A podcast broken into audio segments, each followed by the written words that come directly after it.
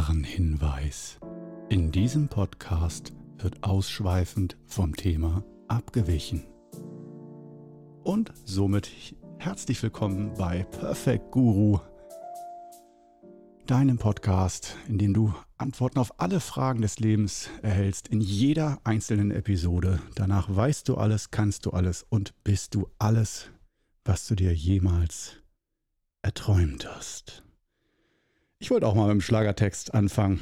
So, ja, schön, dass du wieder mit dabei bist und eingeschaltet hast. Hier, Korno am Start. Du auch? Freut mich. So, heute geht es um gesunde Gewohnheiten. Gesunde, ja, ich möchte heute am liebsten die ganze Zeit mit sonorer Stimme sprechen, um auch mehr Vertrauen in dir zu erwecken. Ähm, in Bezug auf meine meditativen Fähigkeiten, meine innere Ruhe, Stärke und Bodenhaftung die ich aber nicht immer habe. Von daher, scheiß drauf. So, okay, äh, dann können wir jetzt langsam loslegen. Also heute geht es mal so ganz standardmäßig um ein, eins der wesentlichen Merkmale, wenn es um Gesundheit geht und Wohlbefinden und inneres Gleichgewicht und alles, was das Herz begehrt. Gewohnheiten. Ah, Segen und Fluch, aber meistens eher Fluch, oder? Denn wenn es darum geht, ich müsste was für mich tun, du müsstest mal was für dich tun, ne? weißt du auch, ne? weißt ganz genau, was ich meine. Ne? Freundchen, Freundchen, du müsstest was für dich tun. Für deine Gesundheit, für dein psychisches Gleichgewicht. Ne? Hm? Du, den strengen Blick kannst du dir vorstellen, den ich dir jetzt gerade zuwerfe. Ähm, ja, das ist ja mal ganz schön. Und äh, wenn du mich kennst, weißt du, ich hasse es, äh, in Konjunktiven zu sprechen und in Konjunktiven angesprochen zu werden. Also immer sollte, du solltest, müsstest, hätte, hätte, Fahrradkette und so. Äh, ich will nicht sagen, ich bin ein Mann des Machens, aber äh, ich sagen wir es mal so, ich liebe das in die Tat umsetzen und nicht das darüber ausschweifend sich unterhalten, was anders sein sollte, könnte, würde und so weiter. Ich, also genau. Daher bei Gewohnheiten sind wir da genau richtig, denn Gewohnheiten sind etwas, was meiner Meinung nach äh, die Grundlage und das Fundament für Gesundheit ist. Und äh, natürlich ist mit das die Nummer eins Gewohnheit, die ich natürlich in diesem Podcast empfehle, die fünf Übungen des Wudang Qigong für Gesundheit und inneres Gleichgewicht und einfach einen besseren Energiehaushalt, mehr Power, mehr Klarheit, mehr Lebensfreude und so weiter, dass alles mehr im Flow ist im Leben und sich besser anfühlt. Das gleiche Leben, aber einfach besseres Lebensgefühl und gesünder. Und auch als Voraussetzung, wenn du weißt, du müsstest eigentlich in ferner Zukunft auch mal irgendwann die Ernährung umstellen oder Sport machen oder irgendwie noch mehr Elemente verändern, die Liste ist lang, empfehle ich dir, fang mit den fünf Übungen des Wudang Qigong an. Und sorg erstmal für so eine fundamentale innere Kraft in dir und für ein Gleichgewicht und für mehr Klarheit. Dann fällt es dir sehr viel leichter, meiner Erfahrung nach, darauf aufzubauen und ähm, auch einfach so einen Plan zu haben. Wo fange ich ihn an, wenn ich was für mich tun müsste, sollte? Und ähm, genau, daher die fünf Übungen, falls du aus irgendwelchen Gründen jetzt zufällig reingerutscht bist in den Podcast. Ich habe einen YouTube-Kanal, Qigong Club. Da sind die fünf Übungen alle gratis. Äh, und in fast jedem Video ist auch unten so ein Link zu einem 15-Tage-Gratiskurs. Das heißt, da kannst du wirklich die fünf Übungen einfach ohne Geld, da gibt es keine Ausrede, du kannst die lernen von mir im Video. Du kannst die Videos so oft anschauen, wie du willst. Und auch nicht dann später Abo oder sonst irgendwas. Natürlich kannst du mir auch Spenden zukommen lassen und auch Abos äh, auf Podia abschließen und so weiter. Alles ist möglich, aber alles kann, nichts muss. Ah, einer der schrecklichsten Sprüche von Sönke Wortmann. Aber komischerweise ist sowieso ein, so ein Ohrwurm, habe ich so dieses Zitat von Sönke Wortmann. Kopf. Verdammt, immer mal wieder. Alles kann, nichts muss. Grauenhaft. Aber egal. So, wir sind bei den Gewohnheiten. Gesunde Gewohnheiten. Wie macht man das? Ich weiß auch noch nicht, wie ich die äh, Episode heute nenne. Ob gesunde Gewohnheiten für Anfänger oder gesunde Gewohnheiten, so machst du es richtig, wie so ein Ratgeber oder so. Äh, mal schauen. Aber darum geht es heute. Es geht heute, ich werde mich darüber auslassen und auch schön wieder abschweifen von Thematiken, auch von meinen persönlichen Erfahrungen berichten.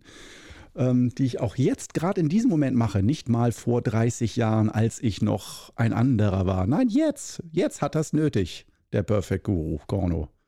Jetzt hat das nötig, seine Gewohnheiten zu verändern. Und nicht hätte es nötig, sondern hat es nötig.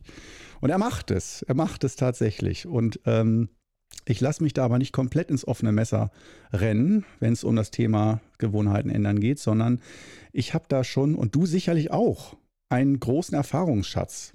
Nur bei mir habe ich einen ultra professionellen Anspruch, auch als Qigong-Lehrer alleine, weil es geht letztendlich fast immer um die Frage, klar, jetzt haben wir die fünf Übungen oder eine tolle Methode oder eine super Ernährungsform, aber dass man nicht so in die Schwingung, in den Rhythmus rein, richtig dauerhaft reinkommt, sondern wieder rückfällig wird, aufhört, obwohl man weiß, es tut einem gut und so weiter und so fort.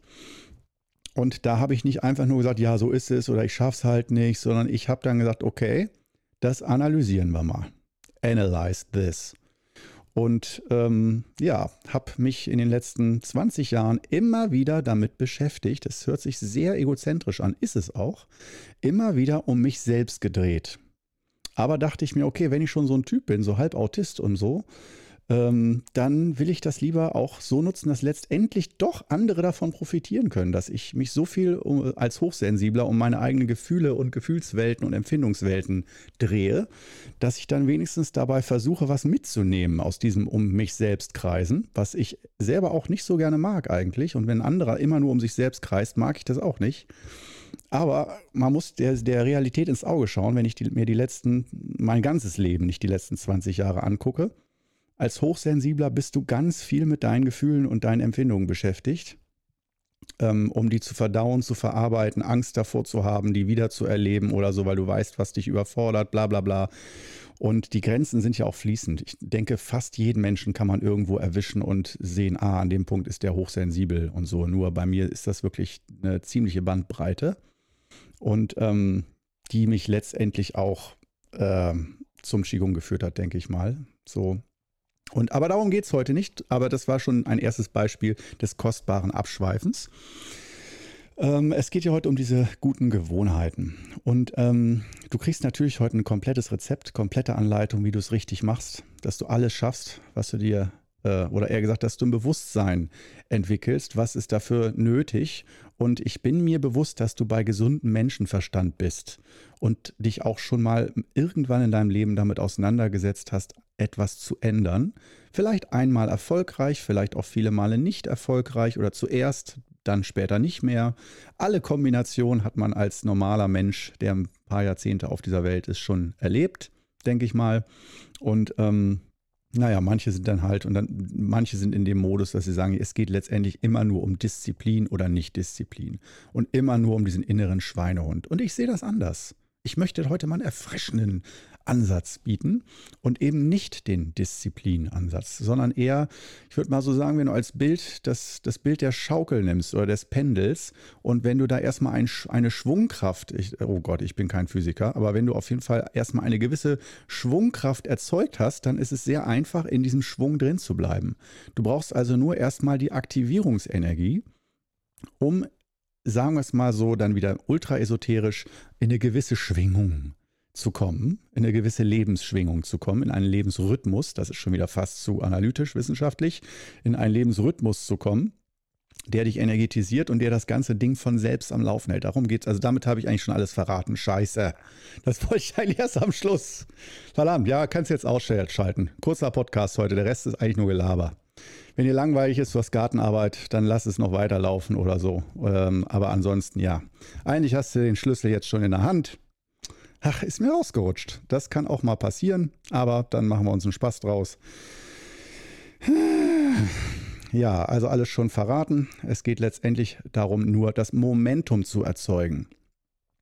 Und ähm, dann äh, aber das richtige Momentum auf die richtige Art und Weise. Und das, das breite ich natürlich jetzt noch ein bisschen länger aus. Ähm, denn natürlich sagen ja auch viele Sportexperten so, es ist nur schwer anzufangen. Du musst einfach anfangen, dann läuft's. So, wenn man wieder mit Joggen anfangen will oder so. Du musst einfach nur anfangen. Das habe ich schon so oft gehört und so kacke es klingt, es stimmt ja wirklich. Nur, du musst einfach nur anfangen. Ähm, das berücksichtigt schon wieder nicht all die Leute, die einfach nicht anfangen können.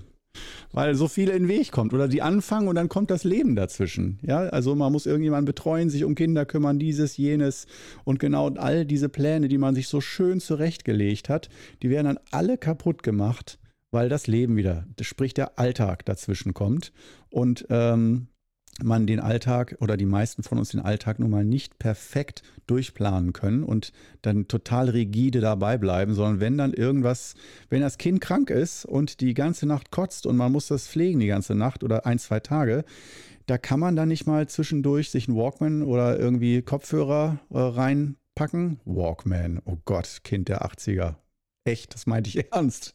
Walkman, geil.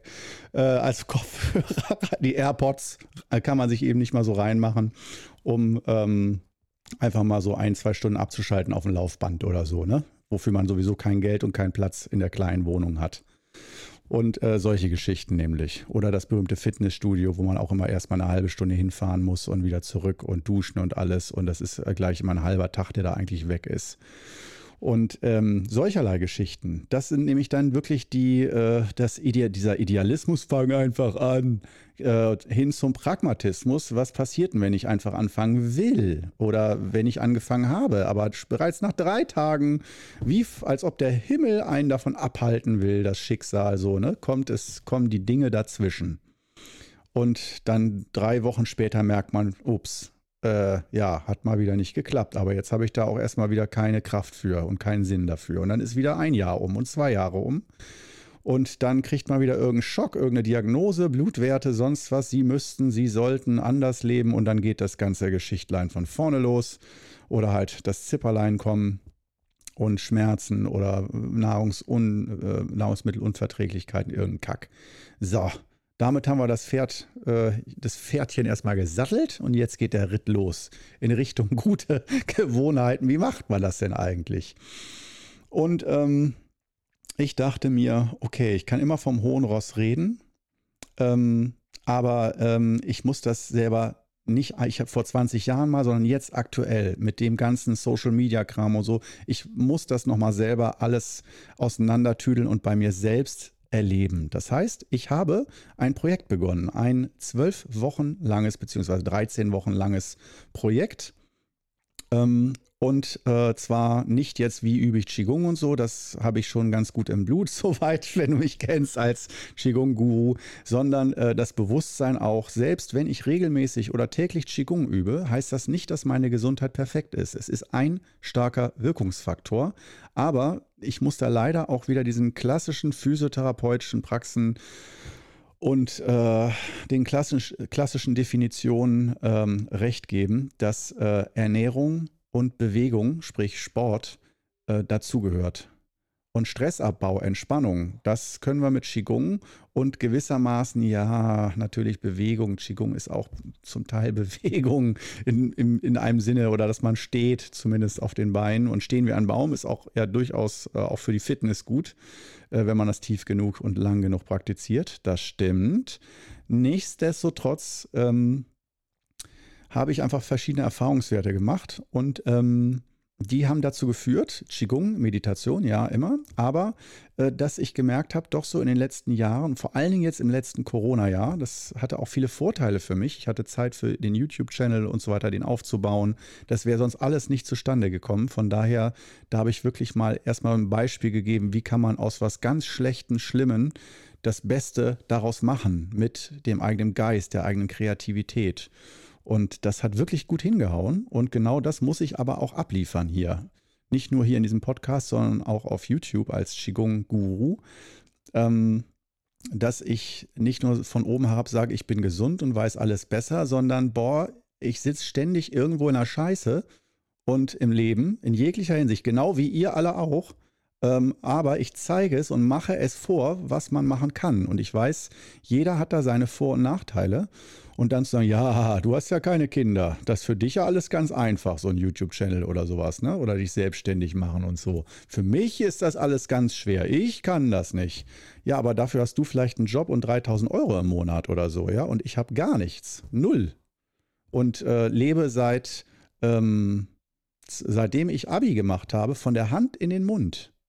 Seitdem ich Abi gemacht habe, das heißt seit über 20 Jahren, das kann sich kaum ein Mensch vorstellen, lebe ich von der Hand in den Mund. Das heißt, meine Planung, so gern ich sie, ich wäre gern Millionär geworden, hatte viele Pläne. Ja, aber 22, 23 Jahre später kann ich sagen, äh, ich habe eigentlich selten mal zwei Monate oder drei Monate im Voraus meine Miete planbar gehabt.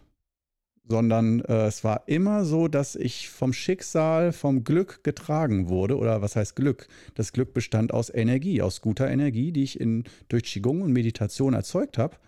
Und ähm, habe dann ja auch in den Kursen, ähm, na okay, zum Teil gab es da auch Überweisungen und so, aber das waren, obwohl es viele fortlaufende Kurse waren, konnten die Teilnehmer jederzeit sagen, ich gehe, kein Bock mehr. Ja, seitens der ganzen Teilnehmer und Klienten und so keinerlei Verbindlichkeiten.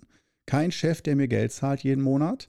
Ähm, und ich selber ähm, muss immer die absolute Verbindlichkeit, also immer da sein, immer präsent sein, immer abliefern, egal wer kommt oder nicht kommt.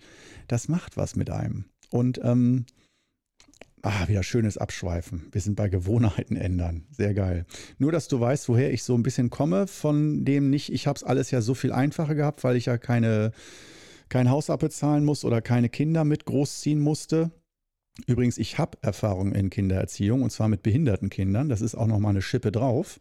Als Civi und auch noch als Studentenjob habe ich da ähm, Kinderbetreuung gemacht und auch Einzelbetreuung und auch Ferienlager wochenlang mitgefahren und so. Ähm, also da will ich sagen, ich habe auch durchaus Erfahrung äh, damit, was es bedeutet, Tag und Nacht ähm, aktiv zu sein, aber natürlich nicht.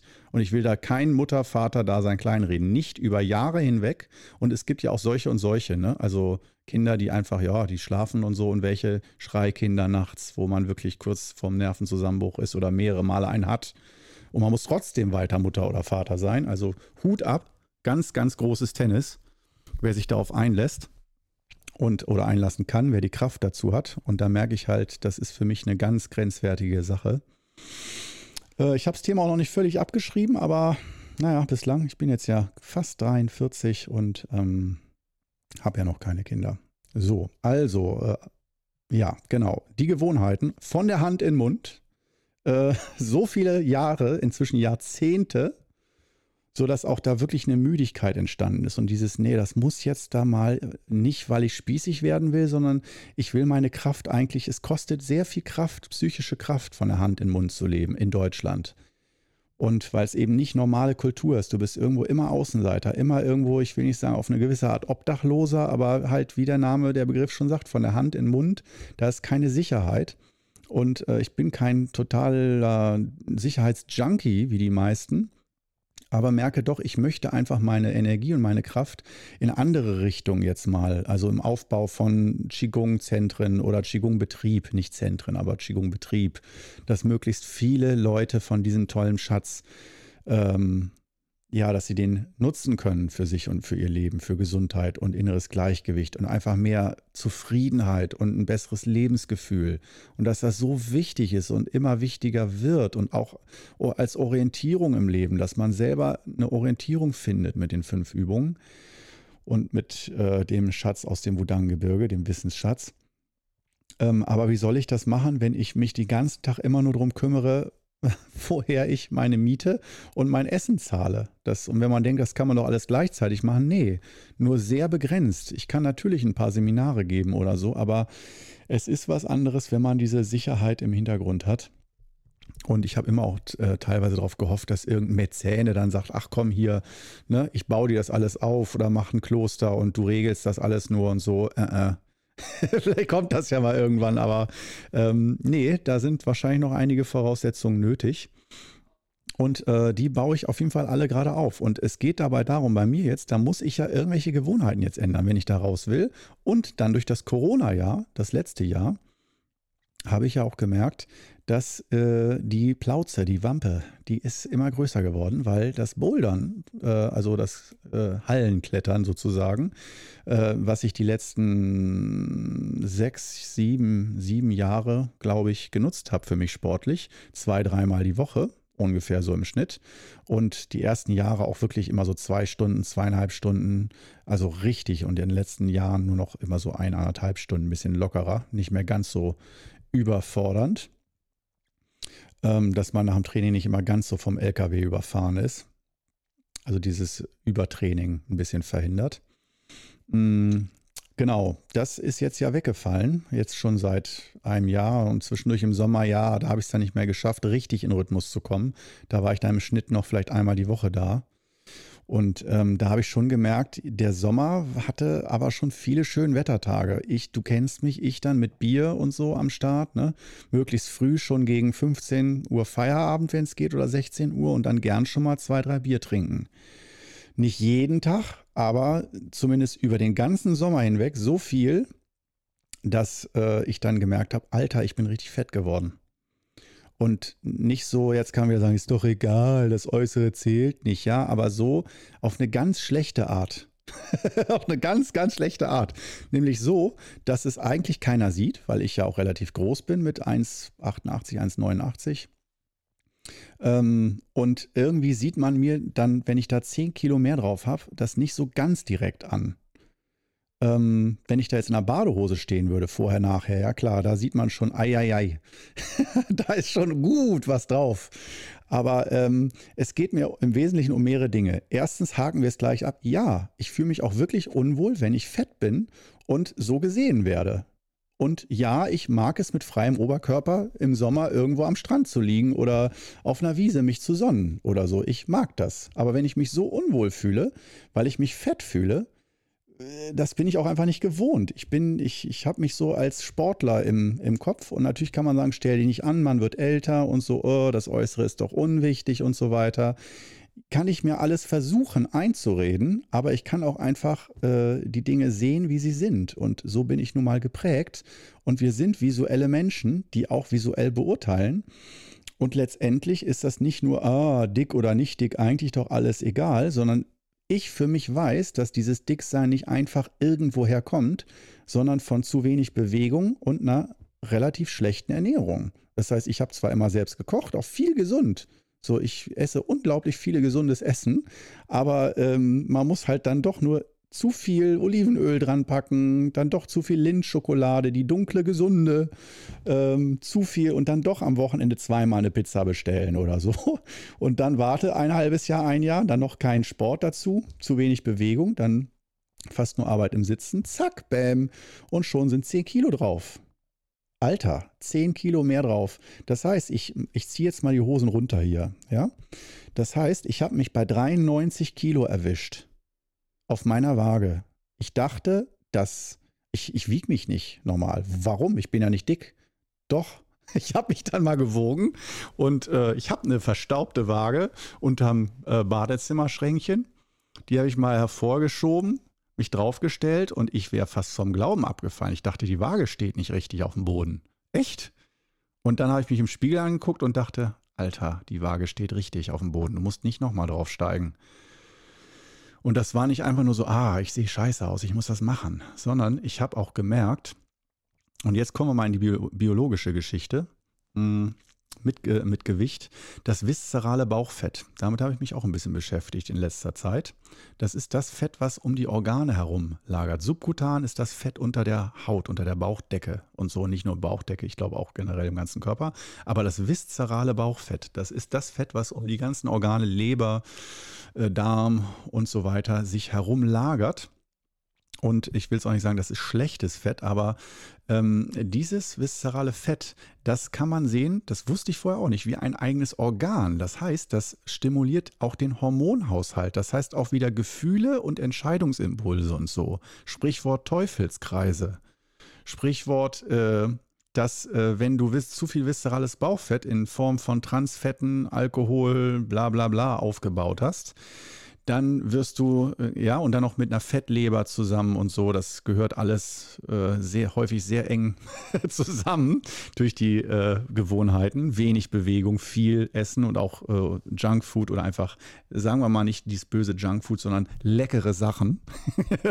Für mich sind das auch einfach, also leckere Süßigkeiten, Nussecken und sowas alles und äh, Pizza oder halt auch Pasta gilt ja auch, auch inzwischen fast unter Puristen als Junkfood, ne? wenn du Pasta mit Parmesankäse oder Käse überbacken isst. Also alles mit Transfetten, alles, wo Spaß dabei ist. Sagen wir es mal so, ne? Wo, ähm, Ja, genau. Und ich als Parmesanliebhaber, oh Gott. Naja, auf jeden Fall habe ich gemerkt, äh, dieses viszerale Bauchfett, das äh, stimuliert den kompletten Hormonhaushalt und somit auch letztendlich nicht irgendwie Hormone, sondern Launenhaftigkeit, Stimmung und Stimmungsschwankungen bis hin zu depressiven Schüben, bis hin zu Lustlosigkeit und vor allen Dingen Antriebslosigkeit und Tagesmüdigkeit, also ständiges Müde sein.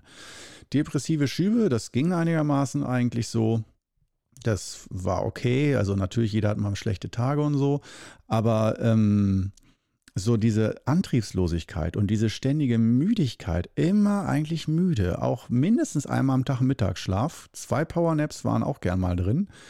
Und eigentlich so dieses, ich schleppe mich nur noch durch den Tag. Und oh, wenn ich jetzt auch noch denke, ich müsste jetzt mit Sport anfangen oder so, so, ich als Sportliebhaber, als Sportfreak würde ich fast schon sagen, dass ich so weit gekommen bin, dass ich äh, ähm, im Zustand bin, wo ich, wenn ich nur an Sport denke, denke, nein, danke, uh, uh, uh, nee, nee, dann mache ich erstmal lieber was mit Ernährung oder so, aber nicht jetzt irgendwas Anstrengendes. Gott, ist das stressig alles hier. So, dieses Lebensgefühl und da wusste ich so, das alles war für mich auch eins mit der Optik, mit meinem dicken Bauch. Ich weiß, es gibt andere dicke Menschen, die sind topfit und die fühlen sich wohl und so. Das ist, ich will jetzt nicht sagen, man muss dünn sein, sondern nur meine Lebenserfahrung mit mir selbst. Ähm, da habe ich gemerkt, ich kenne mein Idealgewicht, das ist so um 80 Kilo rum, 79 bis 80 Kilo. Da merke ich, da bin ich am energetischsten, da bin ich wie eine Sprungfeder. Da dass ich nenne es mal den Was kostet die Welt-Faktor. Den habe ich genau in dem Bereich. Was kostet die Welt? Was machen wir heute noch? Ne? Unternehmungslustig, neugierig, jung bleiben im Kopf, neue Dinge entdecken und nicht müde sein, lebensmüde, fettmüde. Und ähm, wie gesagt, das ist ganz subjektiv. Das soll jetzt niemand so verstehen von wegen hier, ich bin, mach Fettshaming oder Fatbashing oder sowas und äh, alle sollen perfekte Modelmaße haben und so. Überhaupt nicht aber alle sollen, wenn wir jetzt beim Konjunktiv bleiben, wieder bei meinem Fasten, alle sollen sich wohl und glücklich fühlen. Und nicht so tun, als ob sie sich glücklich fühlen. Denn auch das weiß ich, dass einige dicke Menschen sagen, oh, wieso, ich fühle mich wohl in meiner Haut. Ich lasse mir von niemandem sagen, wie ich aussehen soll. Das klingt erstmal genau richtig und authentisch und echt. Nur würde ich, ich habe einfach von zu vielen Übergewichtigen, die mal abgenommen haben, ähm, dann gehört, wow, als ich erstmal die Kilos runter hatte, wusste ich erst, wie geil sich das anfühlt. Ich habe es vorher nur nie gekannt. Das heißt, wenn du jetzt zum Beispiel dein Leben lang immer so ziemlich übergewichtig warst oder einfach schon viele Jahre, über zehn Jahre übergewichtig, du hast dich so dran gewöhnt, weil es auch ein schleichender Prozess war und so, dass du denkst, wieso, ich fühle mich wohl, ist doch alles gut und so, ähm, will ich auch gar nicht sagen, dass du dich ändern musst, nur dass es sein kann, dass man die Offenheit beibehält. Dass es sein kann, wenn du 10, 20, 30 Kilo weniger auf den Rippen hast, dass du dich so geil fühlst, so energetisch und so jung, dass du es dir gar nicht mal vorstellen kannst. So geil. Und warum sage ich das jetzt? Das mache ich nicht, um dich oder mich zu ärgern, sondern wie gesagt, ich mit 93 Kilo auf der Waage oder 92,7 oder was das war. Also man rundet ja leider immer auf dann bei solchen Checks 93 Kilo. Ähm, Idealgewicht, also lange Zeit als Junger habe ich 72 gewogen, sogar so als, als 17-, 18-Jähriger frisch ausgewachsen, so 67, 68 also richtig dünn, ja. Und dann, äh, und ich habe gefressen wie ein Scheunendrescher. Ich hatte immer sehr guten Appetit, aber viel Bewegung, viel Sport, viel gemacht und so. Einfach verbrannt wie sonst was. Und dann lange Zeit 72, 75 so, aber 72 war auch eine lange Zeit. Und äh, dann so 78, 80, da habe ich gemerkt, doch, das ist schon angenehmer. So 78, 80, da ist ein bisschen Gewicht drin, ein bisschen mehr Sicherheit, ein bisschen mehr Stärke und nicht dieses zu jungenhafte. So, das da habe ich schon gemerkt, so äh, nicht nach unten sind alle Grenzen offen, sondern so viel weniger als 78 sollte es auch nicht sein. Dann fühle ich mich wieder auf eine gewisse Art zu dünn, zu verletzlich, zu äh, jeder kann mich hin und her pusten. Und äh, von daher, da habe ich so das Gefühl für mich entwickelt. Das ist schon mal für mich ein Riesenvorteil, den ich nutze. Den hast du vielleicht nicht oder vielleicht weißt du auch, dass du das ganze Spektrum hast und eigentlich genau weißt, in welchem Spektrum du dich am wohlsten fühlst. So, nächster Schritt. Und jetzt nicht du, wie du deine Gewohnheiten ändern solltest, sondern ich dachte mir, okay, das ist scheiße. 93 Kilo und ich habe keinerlei Antrieb, meine äh, irgendwie mehr Sport zu machen oder einen anderen Sport, auch Bouldern. Selbst wenn ich es jetzt wieder dürfte, ich bin irgendwie raus, komplett raus. Und allein da immer mit dem Fahrrad hinzufahren, durch den Regen durch, im Winter und sowas. Oh, selbst wenn ich könnte. Schwer. Einfach der Antrieb fehlte. Der ist komplett weggegangen. Und ich denke, der Grund war, viszerales Bauchfett hat meinen Hormonhaushalt in die Richtung gesteuert, dass ich genau solche Gedanken und Gefühle und fehlende Motivation aufgebaut habe. Und das ist dann der Teufelskreis. Viszerales Bauchfett nährt sich von selbst, vermehrt sich von selbst und stört dann so richtig das ganze Lebensgleichgewicht. Immer weiter bergab.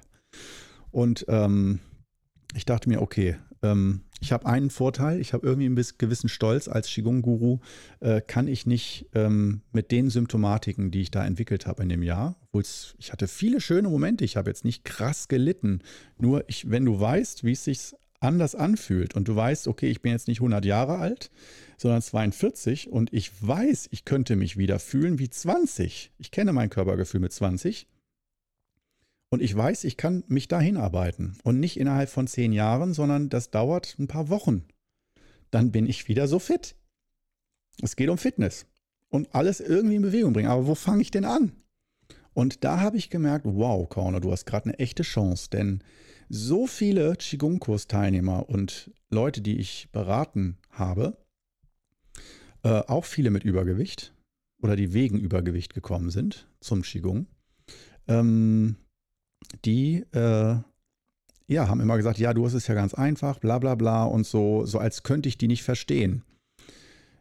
Jetzt mit meinen, sagen wir so, 13 Kilo Übergewicht, die ich hatte und auch immer noch zum Teil habe, ähm, und vor allem nicht, es kommt nicht darauf an, wie viele Kilos. Das will ich an dieser Stelle auch noch betonen. Nicht, ja, ja, 13 Kilo, wenn ich das hätte, ich wäre ja froh. Ich habe 30, 40, 50 Kilo drüber oder so. Es geht jetzt hier nicht darum äh, zu vergleichen, wer hat den längsten oder den, den größten Gewichtsüberschuss, sondern das Gefühl. Dieses Gefühl, ich habe keinen Bock, ich habe keine Kraft, mich zu ändern. Ich kann es einfach nicht. Ich habe keinen Antrieb. Ich könnte es vielleicht probieren, aber meine Erfahrung hat mir auch schon oft genug gezeigt, dass ich dann abbreche, weil ich es einfach nicht schaffe. Ich schaffe es nicht. Diese Geschichte. Und da habe ich gemerkt, okay, musste ich so weit kommen lassen? Ja. Und das Gute daran ist, damit ich eine Methode finde für mich selbst am Anfang, um authentisch da rauszukommen, mit meinen Stärken und Schwächen, und um das aber nicht einfach so für mich zu machen, sondern dabei zu gucken, mit einer, für eine möglichst große Bandbreite von Menschen, die nicht alle genauso sind wie ich, wie kann man sich betreuen, sich selbst betreuen und sich Hilfe und Unterstützung holen und nicht immer Selbsthilfegruppen, Weight Watchers und so ist vielleicht alles gut, aber wenn man das alles nicht hat oder nicht möchte oder erstmal irgendwie einen Anfang braucht, wie macht man das? Ich muss mal irgendwie einen Tee. Für dich heißt das wieder ein Atemzug, ganz spirituell in Stille. Bei dir ankommen, schließ die Augen. Ich trinke in der Zeit einen Schluck Tee.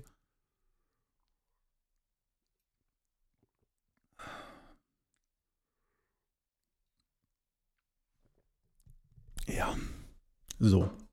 Wenn jetzt das Thema Gewicht schon auf den Sack geht, weil du sagst, ich bin dünn, ich jogge täglich, dann ähm, kannst du in Zukunft das einfach damit du auch noch dabei bleibst und für dich diese Episode auch interessant ist. Für fast alle, denke ich mal, ist das Thema Gewicht interessant, wenn man sich mal die äh, Zahlen anschaut in Deutschland an Übergewichtigen.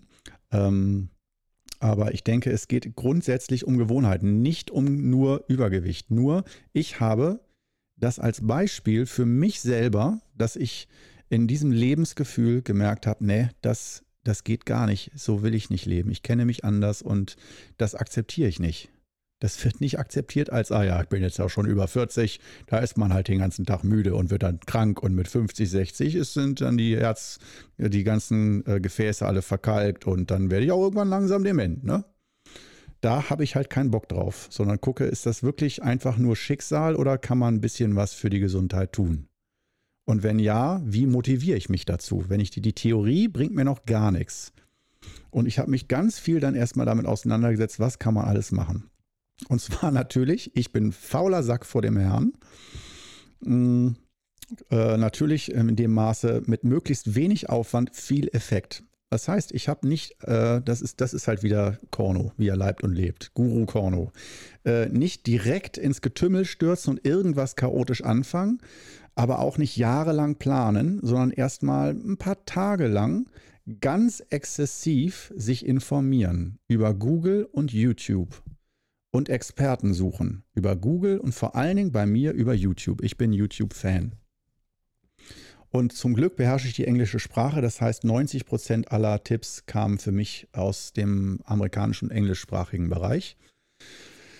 Und ähm, da habe ich mal geguckt, sowohl Sport, Training äh, als auch Ernährung, die neuesten Geschichten. Und wenn du mich kennst, ich mache ja auch schon trotzdem schon Intervallfasten. Das war ja immer all die Jahre dabei.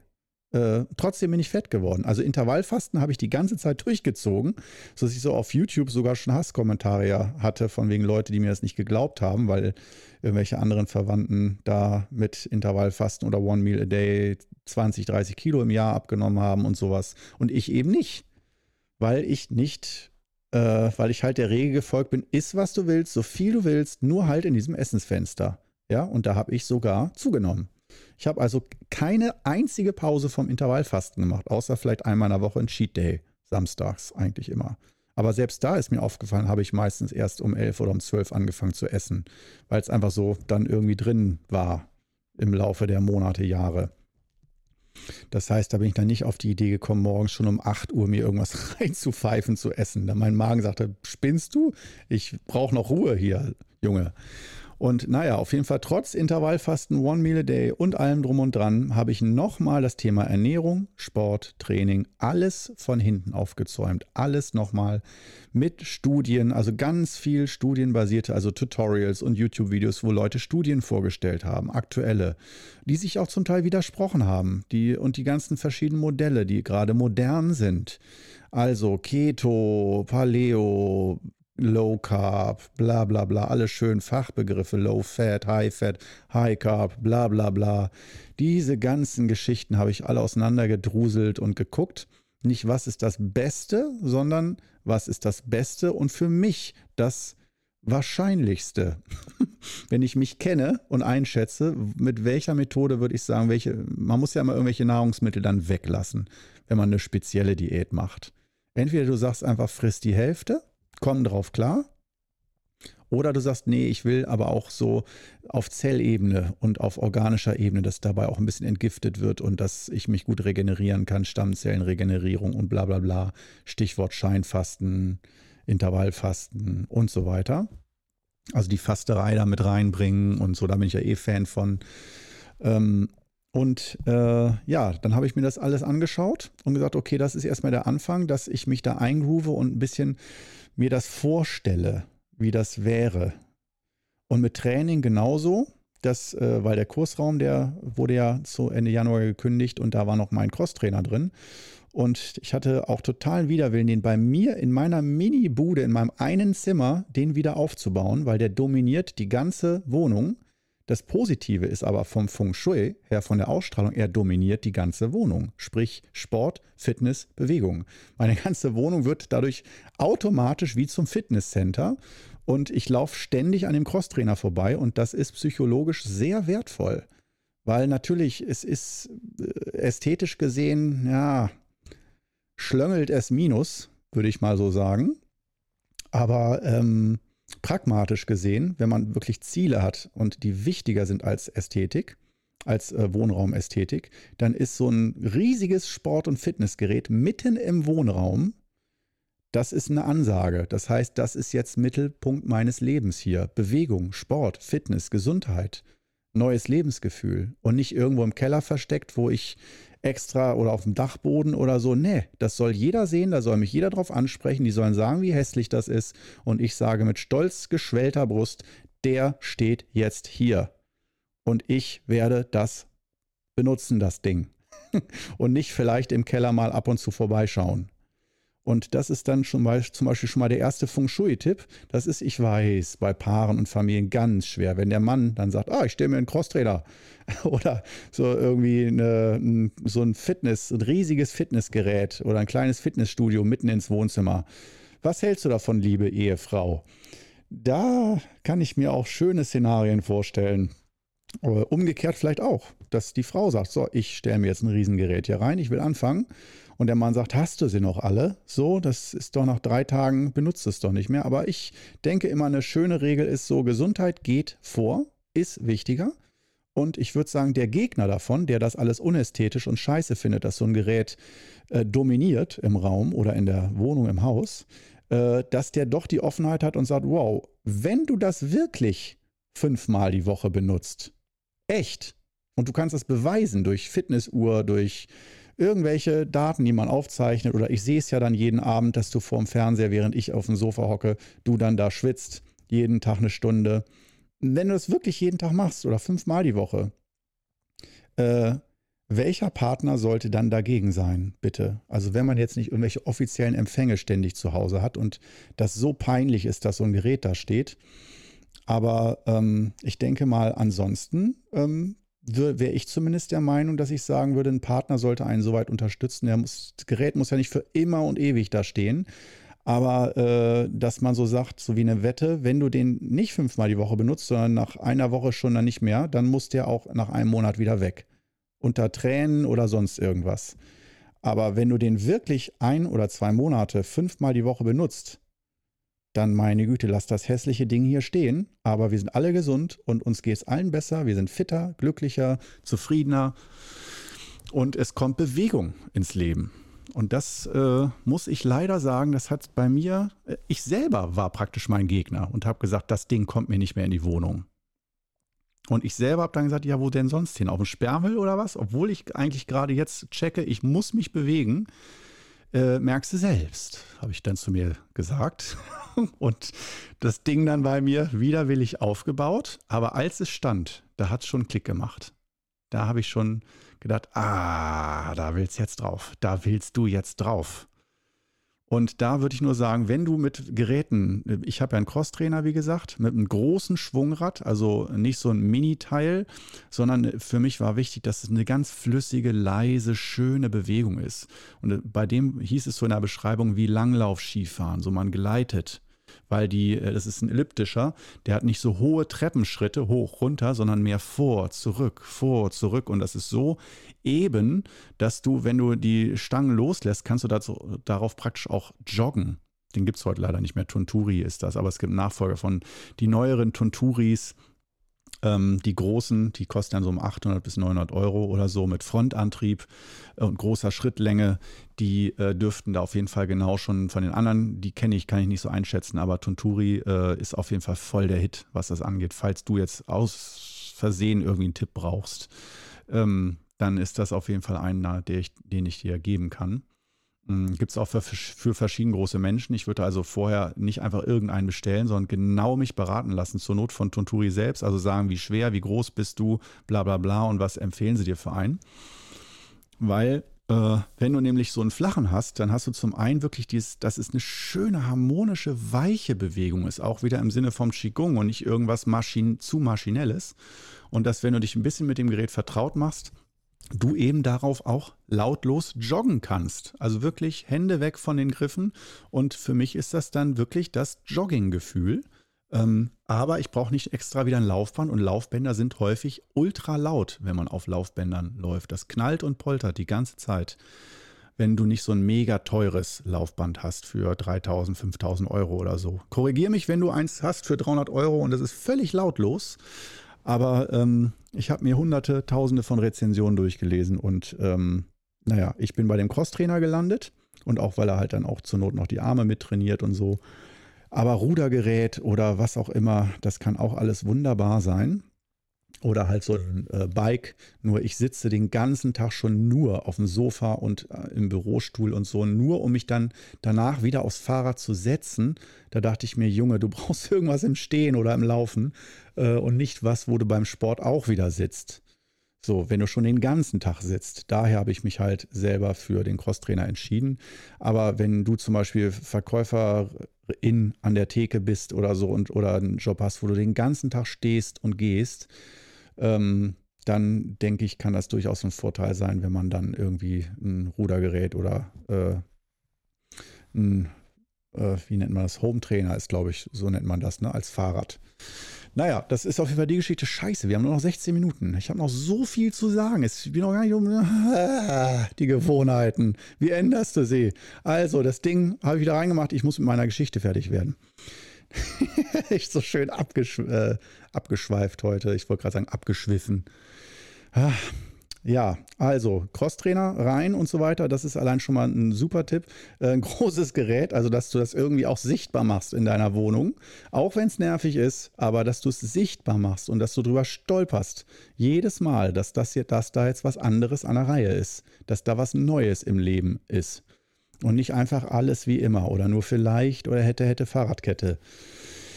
Und ähm, das ist die eine Geschichte. Und ähm, Kommen wir einfach mal zum nächsten Tipp. So, ich würde so gerne noch weiter von meiner Story erzählen, von den 13 Kilos. Da erzähle ich sicherlich auch noch ein, zweimal oder 100 Mal von.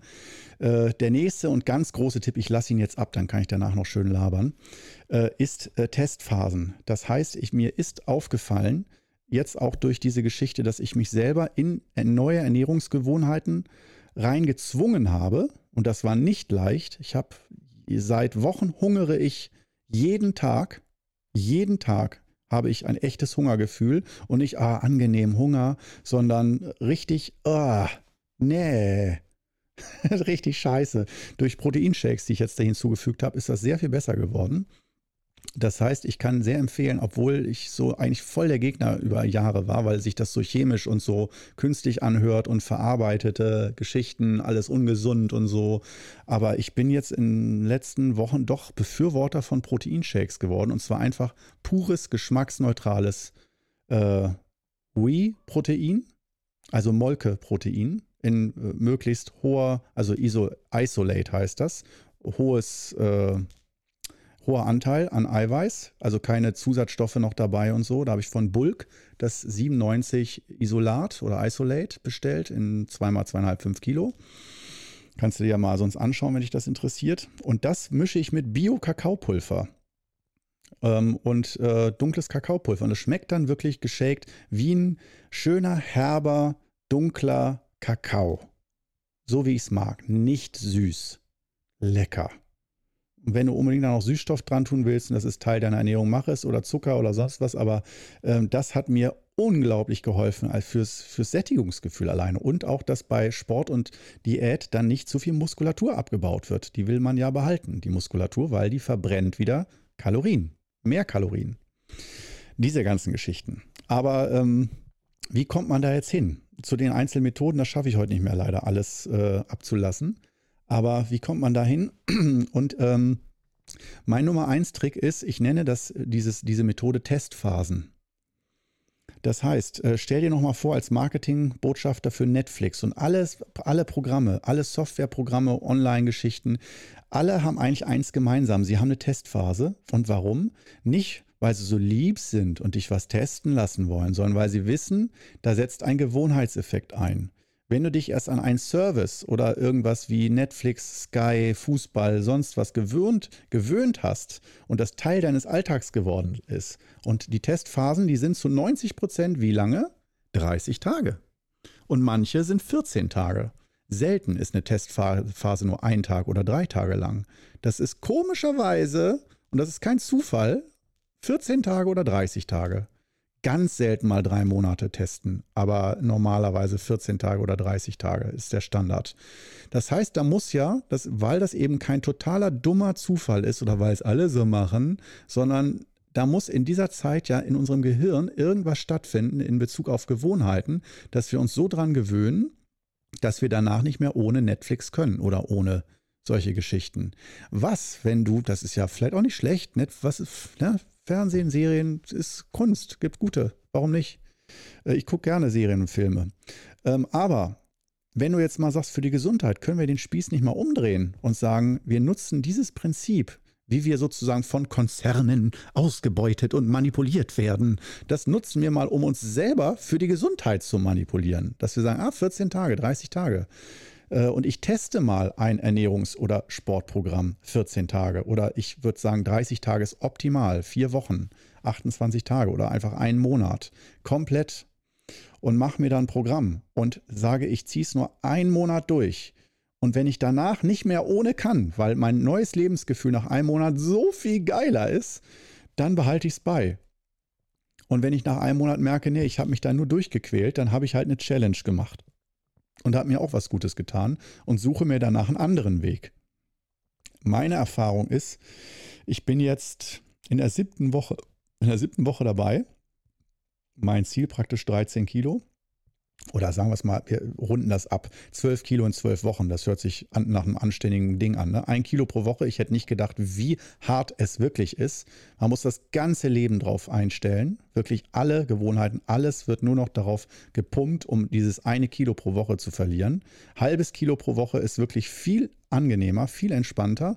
Aber ah, für die Ungeduldigen, ich bin so einer, ich will nicht ein halbes oder ein Jahr warten, bis ich wieder in diesem schönen Gefühl bin, wenn ich weiß, es könnte schneller gehen, dann ähm, genau diese Geschichte, mein Zwölf-Wochen-Programm, wo ich weiß, die Experten sagen schon wieder, ah, und danach geht es wieder direkt Jojo zurück in die alten Gewohnheiten. Nein, nach den zwölf Wochen gibt es die nächste Phase, die Maintenance-Phase oder Maintenance-Phase äh, die Erhaltungsphase, wo ich meine Ernährung nochmal neu einstelle, und zwar genau ganz strikt kontrolliert, mit was für Gewohnheiten, Sport und Ernährung ich mich da wieder angleichen, nach oben gehen kann, dass es wirklich stabil bleibt. In einem ganz engen Rahmen bis 81 Kilo. Und wenn das über eine Woche über 81 ist, muss ich wieder für ein, zwei Wochen in das Strafprogramm sozusagen rein. Das ist im Moment mein Plan. Ich weiß nicht, ob ich es so durchziehe, aber ähm, diese zwölf Wochen jetzt gerade, oder bis zur siebten Woche jetzt, sind so bitter für mich, also so anstrengend auch und äh, oh, dass ich mir echt denke, ich bin stolz, dass ich es schaffe. Ich bin in dem Flow drin. Ich schaffe es. Ich bin motiviert. Ich will da durch.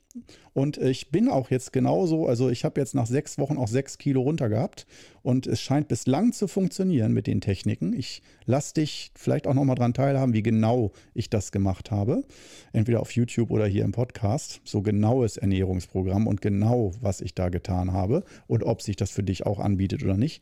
Aber um das schon mal zum Abschluss zu bringen, diese Testphasen, das Testphasenprinzip, und eben nicht zu sagen, ich sollte für immer das und das. Ja, natürlich sagen alle Experten, mach für immer eine gesunde Ernährung, aber das ist wie eine lebenslängliche Gefängnisstrafe. Letztendlich für um dich zu manipulieren, positiv dich selbst zu manipulieren, würde ich vorschlagen, ähm, dass du dir eine Möhre vorhältst, ein schönes Ziel, dünn, fit, gesund, fröhlich, lachend, sonst was, was dir gefällt, gutes Lebensgefühl, vielleicht auch was du von früher noch kennst oder aus einer gewissen glücklichen Lebenszeit.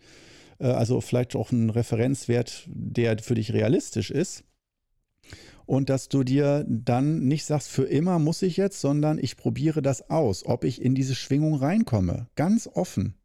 Und um in die Schwingung reinzukommen, quäle ich mich auch gern mal 14 Tage oder 30 Tage, wenn das für mein ganzes Leben gut ist, aber eben auch nicht länger. Und wenn ich danach nicht in der Schwingung drin bin, ist das nicht für mich. Und diese Freiheit habe ich und die lasse ich mir. Und das ist äh, der Haupttipp. Und für mich ist der genial. Vielleicht denkst du, ach, toller Tipp, habe ich schon zehnmal gehört. Langweilig. Aber ähm, ja, und halt dieses zum Beispiel Fitnessgerät, Sportgerät, dass das auch wirklich sichtbar, materialisiert in deiner Wohnung ist oder ein Teil davon. Oder wenn du ins Fitnessstudio gehst und du schaffst das immer, okay, ist ja wunderbar.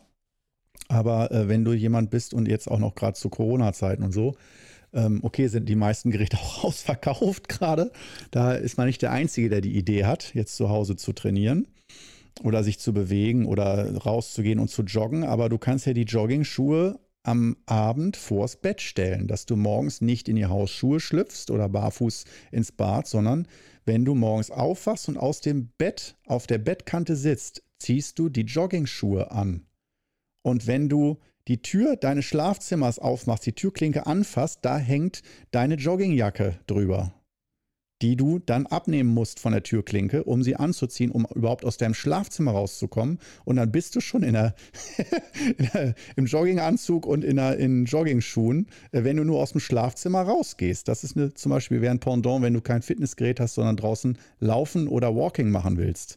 Einfach, man muss ja auch nicht immer gleich irgendwie rennen, als wäre der Satan hinter einem her, sondern du kannst ja auch äh, anfangen zu walken und einfach ein bisschen strammer spazieren gehen, jeden Morgen eine halbe bis eine Dreiviertel Dreiviertelstunde. Mach das mal einen Monat und guck dann mal auf die Waage. Da es werden Unterschiede da sein von zwei bis vier Kilo, denke ich mal. Äh, wenn du dann nicht da zusätzlich noch denkst, ach, weil ich äh, jetzt ja walke, kann ich auch das Doppelte fressen. Nee, wenn du das Essen gleich belässt wie vorher. Das sind, wären auch nochmal so Tipps. Das heißt, dass du es dir auf eine Art und Weise leicht machst, dass du über deine eigene Fitness stolperst. Jeden Tag. Durch Geräte, durch Hilfsmittel und so weiter und so weiter. Oder dass du nach dem Belohnungsprinzip, so arbeite ich auch gerne, dass du sagst, okay, ich gönne mir heute dann halt einen leckeren Kaffee oder meine Lieblingsfernsehserie oder irgendwas Schönes, worauf ich mich freue, irgendeine Kleinigkeit, aber vorher mache ich das und das. Und direkt danach als Belohnung, dieses Belohnungsprinzip, direkt danach nehme ich mir ein schönes Bad oder lege ich mich vor den Fernseher oder bin faul oder lese oder mache mir irgendwas Schönes oder so, aber vorher mache ich Sport oder bla bla bla oder was auch immer. Oder bei den Mahlzeiten, dass ich mir zum Beispiel sage, mittags, äh, um jetzt mal in ein Detail noch reinzugehen, mittags esse ich im Moment nur Suppen, Gemüsesuppen. So, weil nur Rohkost und Salat, dieses kalte, immer ständig und rohe Zeugs, bin ich nicht so der Typ. Ich liebe warmes, deftiges Essen. Suppen finde ich völlig in Ordnung. Da, da vermisse ich nichts leckerer Erbseneintopf, Linseneintopf, Kartoffelsuppe, Gemüsesuppe, sonst was, aber gerne mit Fleisch. Okay, Biofleisch dazu, ähm, ein bisschen rein, so ein ganz bisschen so, damit es noch ein bisschen mehr Geschmack bekommt und so weiter. Ähm, und dann halt ohne ein Stück Brot dazu, einfach wirklich nur ein Teller Suppe. Es reicht, es ist okay. Ich bin da nicht total Hunger geplant, geplagt. Aber am Abend gibt es dann dafür eine leckere Mahlzeit. Mit Nudeln, mit Kohlenhydraten, mit allem drum und dran. Ich esse aber trotzdem daher Low Carb über den ganzen Tag. Obwohl ich am Abend eine ganz normale Mahlzeit esse, die mich sättigt, wo ich dann auch nachts gut schlafen kann, weil ich echt gut satt bin und nicht nachts wegen Hunger aufwache und so. Das ist für mich ganz wichtig. Bei anderen funktioniert es andersrum gut, dass sie abends nichts mehr essen und dann besser schlafen. Ich brauche vorm ich habe beide Geschichten probiert. Wenn ich hungrig ins Bett gehe, wache ich die ganze Nacht auf und schlafe nicht gut, weil mir mein Körper sagt, so, geh jetzt auf die Jagd, hol dir dein Wild, hol, erlege den Bären und du brauchst was zu essen. Und, und äh, wenn ich am Abend was esse, dann äh, schlafe ich tendenziell sehr viel besser und ich brauche eher über den Tag einfach nicht so viel und fühle mich auch leichter und wohler, wenn ohne Mittagsmüdigkeit und so. Und durch so eine Gemüsesuppe am Mittag. Äh, und das ist jetzt nicht äh, ein kleines Schälchen mit 100 Milliliter, sondern halt, äh, ich nehme meistens immer so 400 bis 500 Milliliter, wie eine kleine Dose. Plus dann ein bisschen noch irgendwie Mettenten oder so rein, Bio-Mettenten. Und ich komme da super drauf klar und habe dadurch schon eine Extremdiät, aber fühle mich relativ normal von meiner Ernährung her. Und äh, das sind halt so Tipps und Tricks, die ich für mich so entwickelt habe, an denen ich dich vielleicht, wenn es dich interessiert, auch nochmal teilhaben lasse. Und ähm, ja, aber he heute halt dieses Gewohnheiten ändern Ding ähm, bei Ernährung, dass du halt wirklich weißt, wie du tickst. Und wenn du dir die ganzen gehypten Ernährungsprinzipien und Diäten, die neuesten Diäten der, der letzten pff, zwei bis zehn Jahre, die da alle aus dem Boden gepoppt sind, äh, dir die alle anschaust, dass du dann guckst, da steht ja immer, man muss immer auf einiges verzichten, dann sieht man schon so, auf was kann ich denn da am ehesten verzichten, worauf komme ich denn klar. Und das, was mir am leichtesten fiel zum Glück, dafür bin ich dankbar, ist der Zuckerverzicht also Süßigkeiten. Natürlich ist in Möhren und so, es sind immer ein paar Gramm Zucker irgendwo drin, aber keine Zusätze mehr in irgendwelchen Dosen oder künstlichen Geschichten oder halt Süßigkeiten oder so. Da verzichte ich komplett drauf gerade. Ja, aber so, damit, das, damit schließen wir heute erstmal den Podcast ab. Nämlich, ich mache schon mal hier das Outro langsam äh, ein zum Gewohnheiten ändern für Anfänger, für Fortgeschrittene wie macht man es richtig? Testphasen, nochmals Fazit. Testphasen, um in die Schwingung reinzukommen. Aber locker, ohne zu viel Zwang, in die Schwingung reinkommen. Sei es 14 Tage oder 30 Tage. Teste es aus. Und wenn du danach nicht mehr darauf verzichten möchtest, weil du schon ein bisschen ein neuer Mensch bist und neu fühlst, ein neues Lebensgefühl hast und du willst das nicht mehr verlieren, du willst das für immer, dann behalte es bei. Und ja, das war mein Tipp für dich heute. Und schön, dass du mit dabei warst. Wieder. Wir hören uns nächste Woche wieder. Vielleicht mache ich da einfach weiter bei dem Thema oder gehe in Richtung Sport, Ernährung nochmal, weil aus meiner Sicht gehört das fest dazu zum Thema Qigong, die Kunst mit dem Leben und mit Energie umzugehen. Bis dann.